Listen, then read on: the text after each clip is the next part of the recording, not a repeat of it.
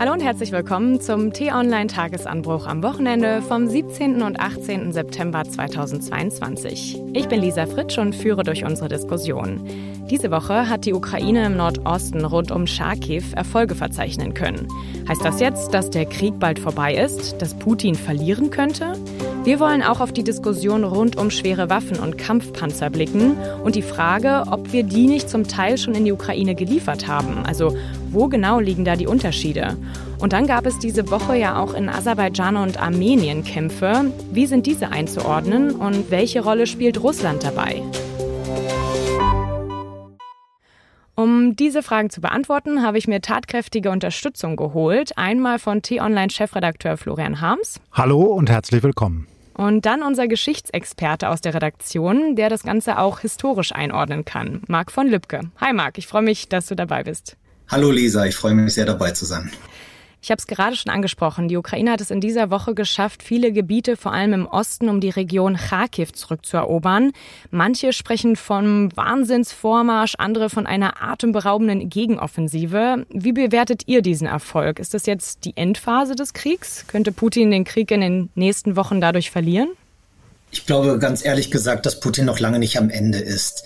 Wir müssen bedenken, ähm, dass eine Mobilmachung in Russland selber noch gar nicht erfolgt ist und dass sozusagen das Reservoir an Gerät und vor allem an Menschen Russlands noch lange nicht erschöpft ist. Also ich fürchte, dass der Krieg uns noch Monate, im schlimmsten Fall Jahre weiter beschäftigen wird. Marc, ich gebe dir recht und wir können ja mal schauen, welche russischen Soldaten dort zurückgeschlagen worden sind von den vorstoßenden Ukrainern. Und das sind eben vor allem Truppenverbände aus Sibirien. Also noch nicht die Elitetruppen, die möglicherweise in Westrussland stationiert worden sind.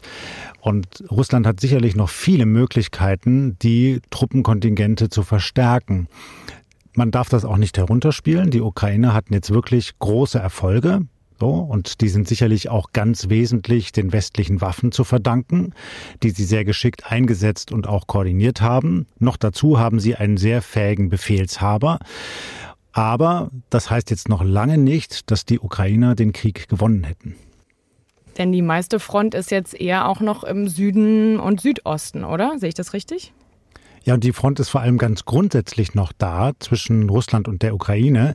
Und Putin wird sicherlich einen Teufel tun, diesen Rückschlag jetzt einfach hinzunehmen selbst wenn er jetzt zur Besinnung käme und möglicherweise einsähe, dass das eben so nicht funktioniert, dass äh, die Ukraine einfach zu überfallen und sich einzuverleiben, dann hätte er immer noch einen riesig großen Druck durch Nationalisten, Populisten, Extremisten im eigenen Land. Und wir haben gerade jetzt schon auch in den vergangenen Tagen gesehen, dass sich die Stimmung in den russischen Medien noch mal weiter aufheizt und dass dort zum Beispiel in den Talkshows oder auch von Kommentatoren jetzt eben gefordert wird, wir müssen jetzt der NATO also nicht nur den Ukrainern, sondern das wird ja so dargestellt, als würde die NATO Russland attackieren in der Ukraine, etwas entgegensetzen. Und jetzt müssen wir eben erst recht noch brutaler draufhauen. Was könnte uns da erwarten? Also ich persönlich glaube, dass Putin jetzt erstmal die Lage konsolidieren wird. Die russische Armee wird sich in Verteidigungsstellung zurückziehen und dann wird sich hinter der Front äh, etwas Neues zusammenbrauen. Es werden neue Truppen herumgeführt, neue Munition, neue Waffen und möglicherweise wird Putin tatsächlich zu diesem Mittel der Mobilmachung in Russland greifen. Das steht in Zusammenhang mit dem, was Florian gerade sagte. In Russland wird die NATO als Gegner an die Wand gemalt, als der russische Gegner. Und das ist ein enormes Mobilisierungspotenzial für die russische Gesellschaft, die seit vielen, vielen Jahren unter Putins Herrschaft äh, daraufhin gewissermaßen trainiert wurde, die NATO als Feind zu sehen, weil eben ähm, es eher von der Propaganda so auch eingeflößt wird. Und das wird eben jetzt seit einigen Tagen verstärkt. Da verändert sich gerade etwas. Also es wird jetzt nicht mehr so drauf Wert gelegt, darzustellen, dass das eine Spezialoperation in der Ukraine sei, wo man eben die abtrünnigen Ukrainer besiegen und zurück ins Reich holen müsse, sondern jetzt wird es immer stärker so dargestellt, dass eben der Westen, die NATO, in der Ukraine die russischen Truppen attackiere. Und das verändert die ganzen Spielregeln, nach denen der Kreml versucht, hier Attacke zu machen. Der Militärexperte Carlo Massala, der auch eine regelmäßige Videokolumne bei T-Online hat, sagte dazu auch nochmal im zeitlichen Kontext, jetzt wenn wir im September sind, etwas ganz Interessantes. Es gibt eine Zeit in der Ukraine und das ist äh, wohl der Oktober, wo es normalerweise sehr viel regnet und wo der Boden schlammig wird. Also von daher wird Operationsführung schwieriger und dann ähm, geht das Ganze runter. Das nimmt dann wieder möglicherweise ähm, an Fahrt auf, in Anführungszeichen, ähm, wenn der Boden wieder friert, also so November, Dezember. Und dann können wir wieder großräumigere Operationen erwarten. Aber ansonsten ist das Zeitfenster halt bis Oktober. Und das Zeitfenster ist natürlich auch politisch bedingt, weil die Ukraine Erfolge zeigen muss. Also wir kommen ja jetzt überall in Europa in diese sehr kritische Phase für den einzelnen Bürger mit Nachzahlungen. Benzinpreise sind hoch, alles Mögliche. Da besteht natürlich die Gefahr, dass die Unterstützung der Öffentlichkeit für die Ukraine abnimmt. Das heißt, jetzt Erfolge zu zeigen, ist nochmal so ein Schub, wo man sagen kann, es lohnt sich, die Ukraine zu unterstützen. Ja, was schätzt ihr da ein zu diesem Bezug mit Oktober, November oder auch zu dem, was er jetzt am Ende gesagt hat? Das bezieht sich ja wahrscheinlich auch auf die ganze Diskussion um schwere Waffen und auf Kampfpanzer.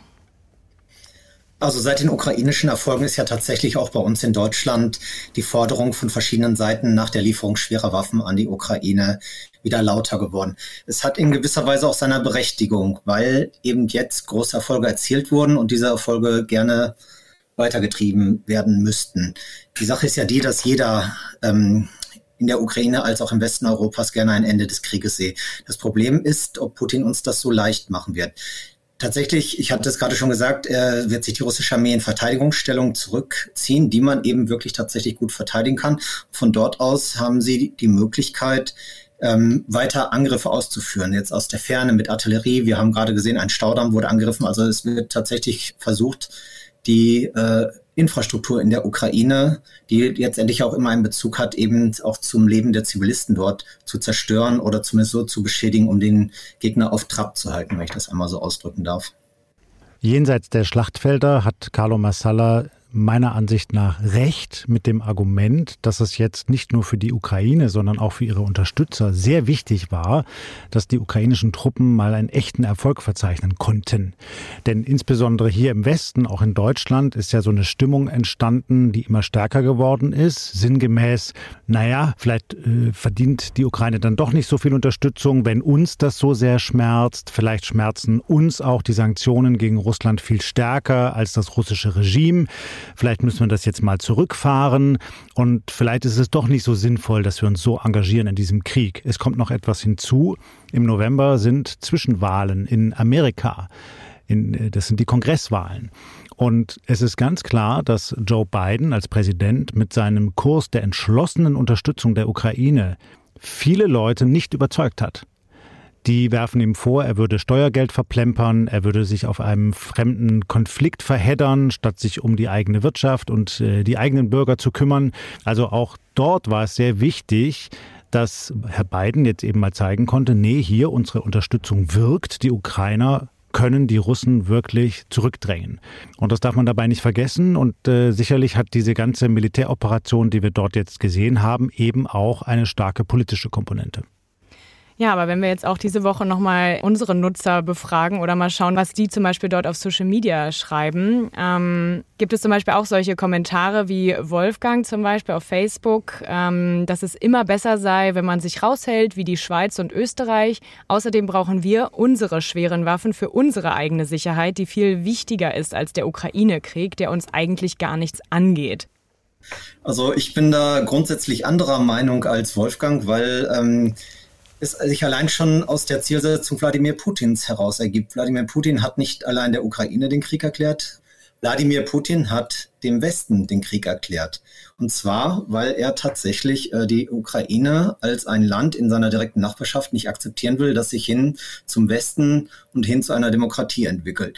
Und ähm, vor allem muss man ja auch sehen, dass Deutschland seine Waffen nicht alleine zu dem Zweck braucht, die eigenen Landesgrenzen zu verteidigen, sondern Deutschland ist Teil der NATO und ist damit eine Verpflichtung eingegangen, seine Bündnispartner zu schützen. Und die Bündnispartner sitzen eben in Estland, Lettland, Litauen, Polen und den anderen Staaten in Ostmitteleuropa.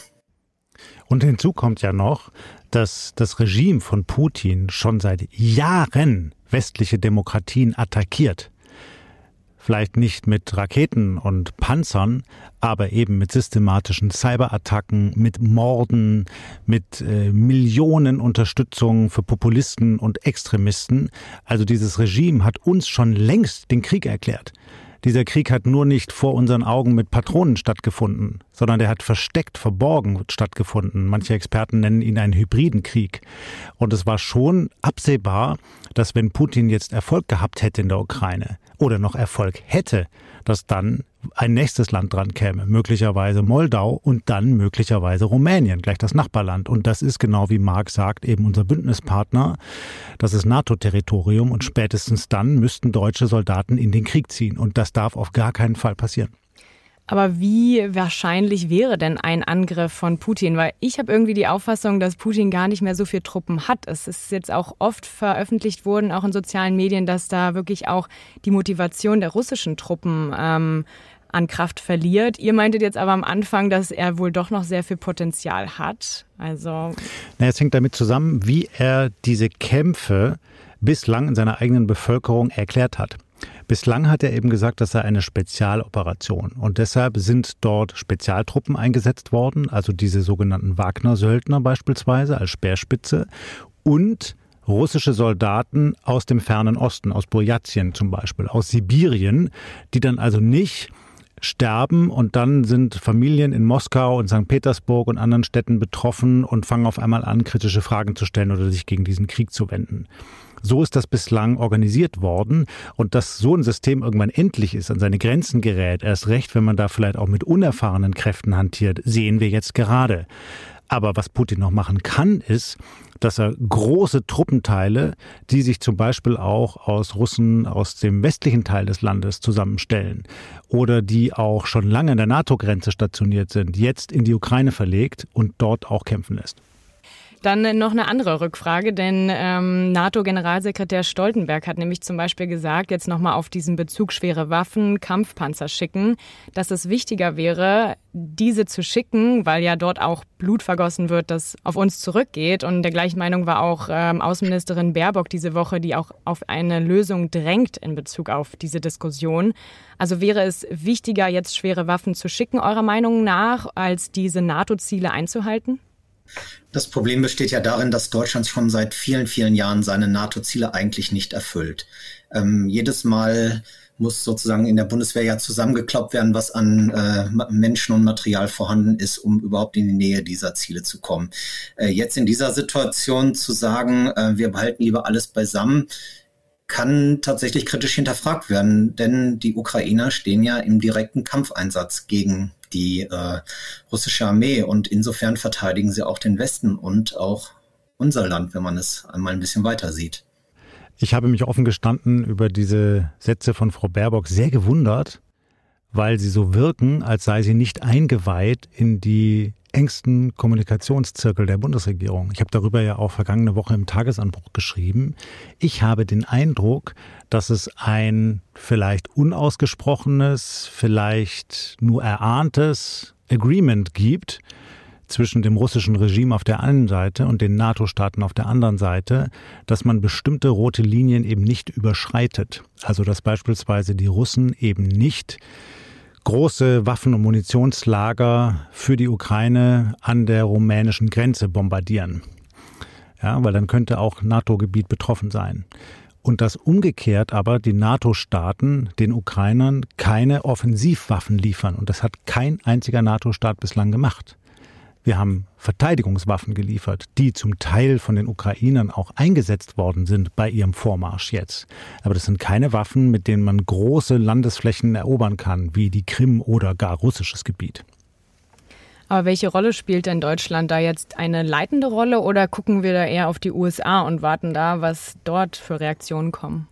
Weder noch. Ich glaube, es gibt eine Verständigung auch zwischen Washington und Berlin, dass man keine Offensivwaffen liefert, weil man eben verhindern will, dass dieser ja immer noch lokale Konflikt zu einem globalen Konflikt eskaliert.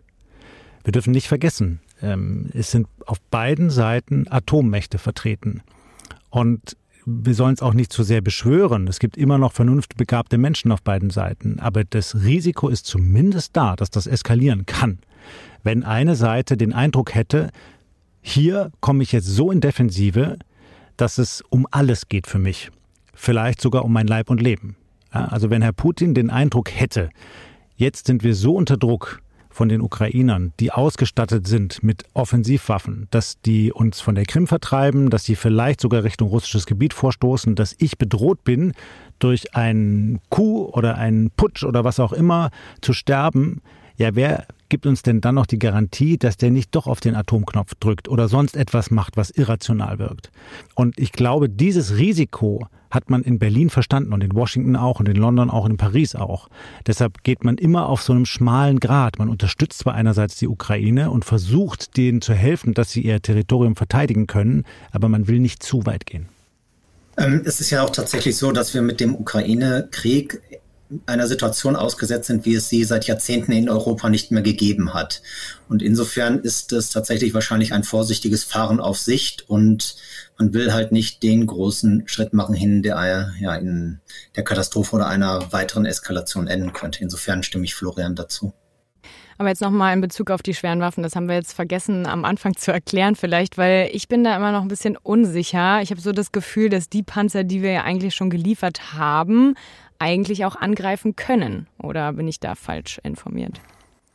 Es ist tatsächlich so, dass sich ähm, Waffen, also schwere Waffen sind zunächst einmal tatsächlich im Wortsinne alle Waffen, die in dem Sinne schwer sind, wie die berühmte Panzerhaubitze 2000 oder eben Panzer im Sinne Schützenpanzer, Kampfpanzer und dergleichen. Die Sache ist die, dass sich viele dieser Waffen ja in beiderlei Richtungen verwenden lassen. Der Flugabwehrpanzer Gepard beispielsweise kann auch ähm, in der offenen Schlacht verwendet werden, indem man dann sozusagen nicht in die Luft schießt und äh, angreifende Flugzeuge abwehrt, sondern ähm, auf russische Stellung feuert. Ähm, es ist, glaube ich, äh, tatsächlich so eine Art unsichtbare Linie, wie Florian das im Tagesanbruch ja auch einmal schon ausgeführt hat, bis wohin man geht und bis wohin man nicht geht. Wenn wir uns das mal ganz plastisch überlegen, eine offenkundig sehr effektive Waffe jetzt in den vergangenen Tagen und Wochen ist die Panzerhaubitze 2000, die Deutschland an die Ukrainer geliefert hat. Das ist wirklich so ein großes Artilleriegeschütz. Das muss man erstmal hinbringen, wo man es eben verwenden will. Dann schießt man ein paar Mal. Dann muss man es quasi wieder demobilisieren und das an den nächsten Ort bringen. Und das ist aber nichts, wo man in kurzer Zeit große Landesteile erobert. Also wenn jetzt zum Beispiel die Ukrainer die Krim zurückerobern wollten, dann könnten sie mit so einem Geschütz zwar die russischen Stellungen sturmreif schießen, wenn sie dann aber vordringen wollen, brauchen sie anderes Gerät. Sie brauchen zum Beispiel einen Abrams-Panzer aus Amerika oder einen Leopard-Panzer aus Deutschland, mit dem man in kurzer Zeit größere Distanzen zurücklegen kann, dabei geschützt ist und volle Feuerkraft hat.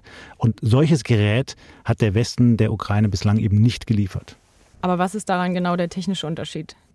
Also Kampf- und Schützenpanzer dienen äh, dem schnellen Vormarsch im Gelände. Kampfpanzer verbinden eine hohe Feuerkraft mit schneller Geschwindigkeit. Schützenpanzer bringen nachrückende Infanterie sicher sozusagen an die eroberten Orte. Und das ist tatsächlich eine Art Waffe, die Russland sicherlich als Bedrohung empfinden könnte, weil es den Ukrainern die Möglichkeit geben könnte, weit in russisches Gebiet vorzustoßen. Die Panzerhaubitze 2000 hingegen dient gewissermaßen dem äh, Treffen von russischen Gefechtsständen, russischen Munitionsdepots, russischen Fabriken oder anderer militärischer Infrastruktur. Das ist sozusagen die Vorbereitung, das Sturmreifschießen, während dann so mit Kampfpanzern bzw. Schützenpanzern Truppen nachrücken und in sehr kurzer Zeit, wenn es das, die Bedingungen erlauben, Gebietsgewinne möglich macht.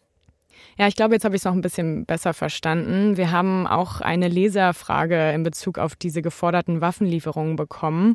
Und zwar ähm, verstoßen diese Forderungen nicht massiv gegen den 2 plus 4 Vertrag und könnte das Anlass für Putin sein, uns diesen Vertrag wegen Vertragsbruch aufzukündigen?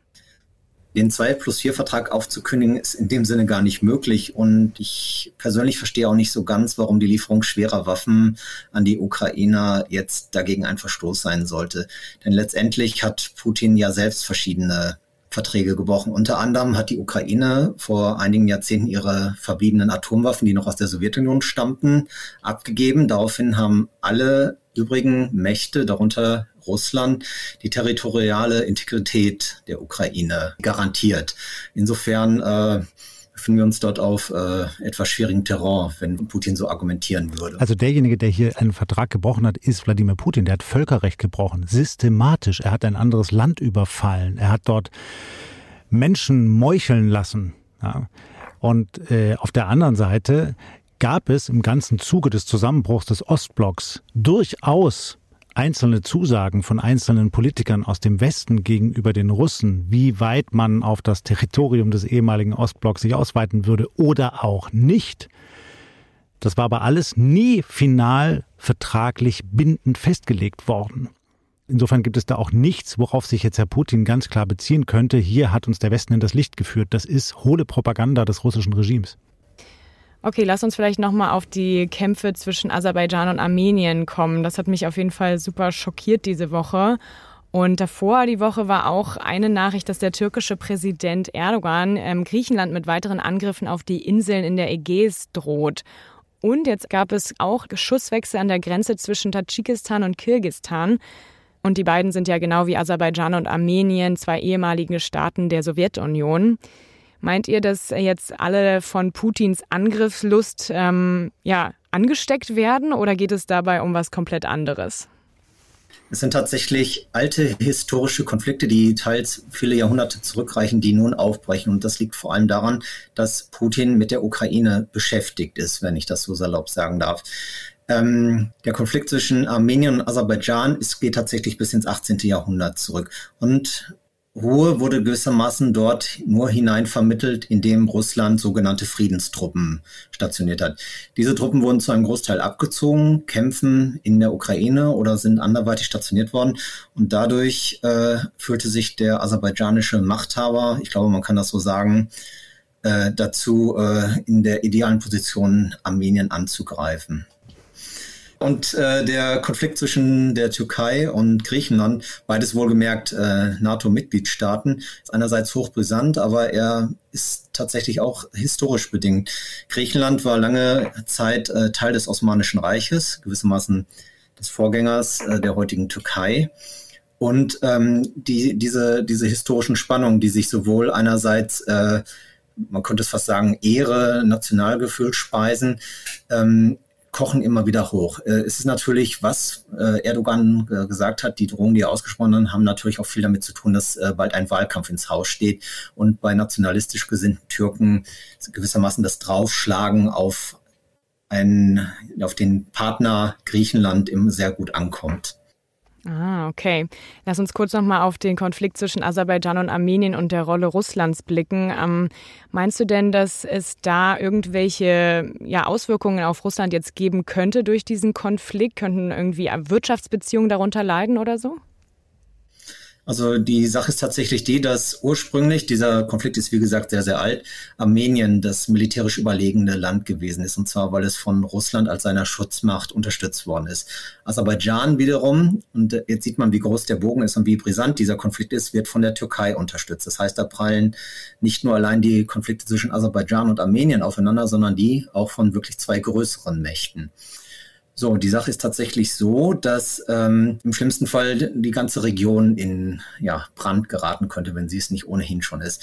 Russland hat in dem Sinne dort tatsächlich, wenn man es so ausdrücken darf, eine positive Wirkung entfaltet, indem es einfach die Streithähne voneinander ferngehalten hat. Aber tatsächlich kann dieser Konflikt auch, gerade wenn der Westen jetzt untätig oder still bleiben sollte, noch sehr brisant werden in der Zukunft und vor allem in der näheren Zukunft. Ja, und da sehen wir etwas, was wir auch an anderer Stelle gesehen haben, denn nicht nur in Armenien und Aserbaidschan prallen die Interessen von Russland und der Türkei aufeinander, sondern wir haben das ja auch im Nahen Osten gesehen, beispielsweise in Syrien. Auch dort war das der Fall, wo es einen lokalen Konflikt gab mit vielerlei Gründen, aber drumherum haben sich dann Großmächte gruppiert und haben da quasi ihr, salopp gesagt, Spiel gespielt. Und die Gefahr ist genauso, wie Marx sie gesagt hat, wenn eben eine dieser großen Mächte abgelenkt ist, vielleicht sogar ein Stück weit geschwächt ist, in dem Fall jetzt Russland auf den ukrainischen Schlachtfeldern, dann fühlen die anderen sich bemüßigt und versuchen vielleicht den Gegner noch stärker herauszufordern, indem man auch an einer anderen Stelle nochmal einen Konflikt schürt zum eigenen Vorteil. Aber könnte das jetzt auch wiederum negative Auswirkungen auf die Friedensverhandlungen zwischen der Ukraine und Russland haben, weil die Türkei sich ja da so ein bisschen als Vermittler sieht? Ähm, es gibt ja tatsächlich noch gar keine Friedensverhandlungen und sie sind, wenn wir es ernst nehmen, auch manchen Hoffnungen in Deutschland zum Trotz, auch glaube ich nicht in Sicht. Die Ukrainer fühlen sich gerade auf der Siegerstraße und hoffen, so viel Land wie möglich zurückzugewinnen. Russland unter Wladimir Putin kann jetzt nicht in Verhandlungen gehen, weil er äh, ja jetzt als der Verlierer angesehen würde. Also ich fürchte, ein Frieden ist in absehbarer Zeit nicht äh, zu erhoffen. So ist es. Alles, was da bislang verhandelt wurde, betraf ganz spezifische Interessen, wie beispielsweise die Getreidelieferungen aus der Ukraine, dass die wieder ermöglicht worden sind. Und da hat Erdogan bei der Vermittlung geholfen. Aber echte Waffenstillstandsverhandlungen gibt es bislang nicht in der Ukraine. Ja, schade, dass wir da jetzt so ein ähm, bisschen schwarzes Bild am Ende malen. Aber an sich sieht man einfach auch, wie kompliziert diese Verflechtungen dabei sind, wie viel historische und auch außenpolitische Aspekte man dabei beachten muss um das erstmal zu verstehen. Deswegen danke ich euch, ähm, lieber Florian, lieber Marc, dass ihr vielleicht so ein bisschen Licht ins Dunkle gebracht habt. Und auch Ihnen da draußen an den Kopfhörern und Lautsprechern danke ich fürs Zuhören. Wenn Ihnen diese Folge gefallen hat, abonnieren Sie doch gerne den Tagesanbruch Podcast, zum Beispiel auf Spotify, Apple Podcasts oder YouTube. Anmerkungen und Kritik können Sie mir auch gerne an podcasts.t-online.de schreiben, mit Mehrzahl S Podcasts. Und den nächsten Tagesanbruch gibt es Montag früh wieder von dir, Florian, und ich freue mich schon auf die nächste Diskussion am Wochenende. Bis dahin, schönes Wochenende und ciao. Es hat mich gefreut, dabei zu sein, Lisa und Florian. Vielen Dank. Mich hat es auch gefreut und Sie alle, die Sie zuhören, verlieren Sie bitte nicht die Zuversicht. Danke und tschüss und bleiben Sie uns gewogen.